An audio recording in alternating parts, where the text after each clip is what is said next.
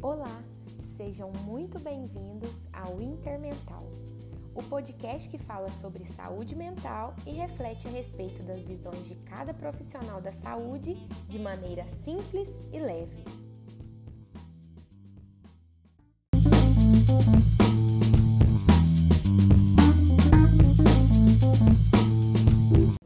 Eu sou a Isabela, estudante de medicina da UENG, integrante do projeto 52 do PET Saúde Interprofissionalidade, organizado pelo Ministério da Saúde em parceria com a Organização Pan-Americana de Saúde, realizado em Passos, Minas Gerais, que conta com estudantes da área da enfermagem, medicina, serviço social, professores e profissionais atuantes na área. Esse projeto surge a partir da interprofissionalidade, que visa formar profissionais mais aptos para o trabalho colaborativo em saúde, para atender assim o paciente cada vez melhor. E aqui vamos sempre discutir sobre como podemos melhorar a cada tema que passa. Hoje nós iremos falar sobre a saúde mental e a pandemia do coronavírus.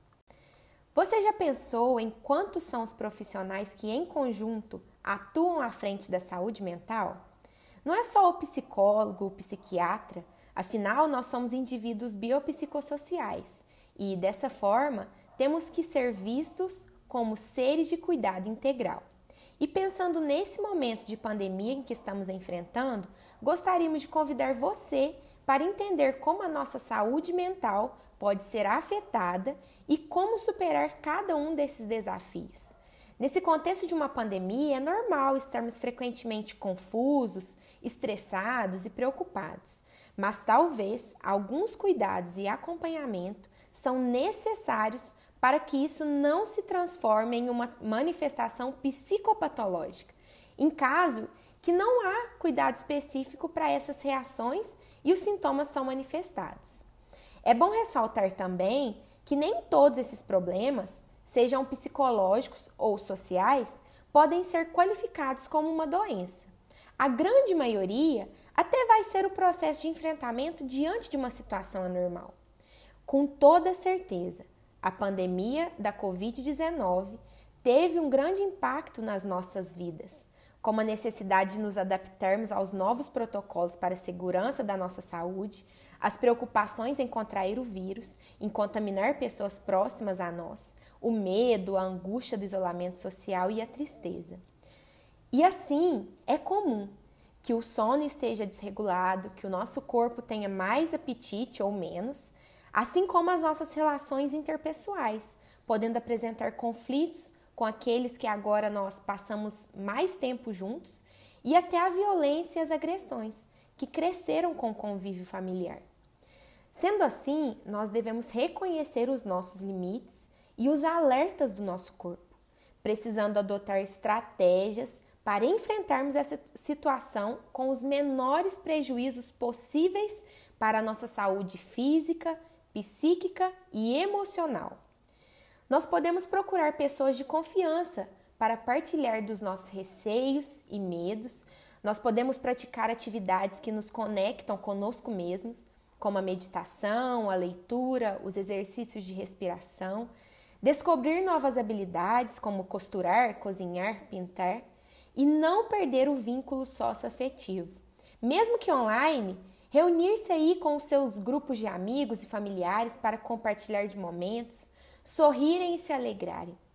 A alimentação e os hábitos de vida é parte também imprescindível. Então, alimente-se o melhor que você puder. Evite o consumo de bebida alcoólica, do tabagismo e desligue um pouco do excesso das informações midiáticas. Você ainda pode buscar um apoio profissional, mesmo que online, talvez, seja através de informações no site da OMS ou consultas e sessões de terapia, podendo ser através de um profissional da rede de atenção à saúde mental e atenção psicossocial. Identificar se você precisa de um acompanhamento mais urgente, fique atento a esses sinais de alerta, como sintomas persistentes de medo generalizado, ansiedade expressa nos sintomas corporais também, o sofrimento intenso, o comprometimento aí das suas funções sociais, do seu cotidiano, a dependência de substâncias como álcool e drogas e pensamentos suicidas. Então, você, nesse caso, deve buscar uma atenção especializada.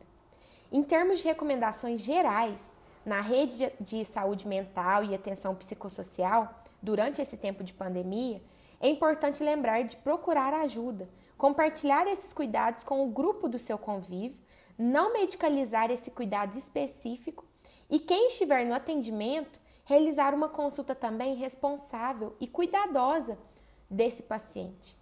Lembrando que esses que estão atendendo, que estão à frente do cuidado, eles precisam de um suporte. E para saber mais, você pode acessar a cartilha Saúde Mental e Atenção Psicossocial na Pandemia Covid-19, desenvolvida pelo Ministério da Saúde em parceria com a Fiocruz. Esperamos que essas informações tenham sido valiosas para você. Te esperamos no próximo podcast Intermental.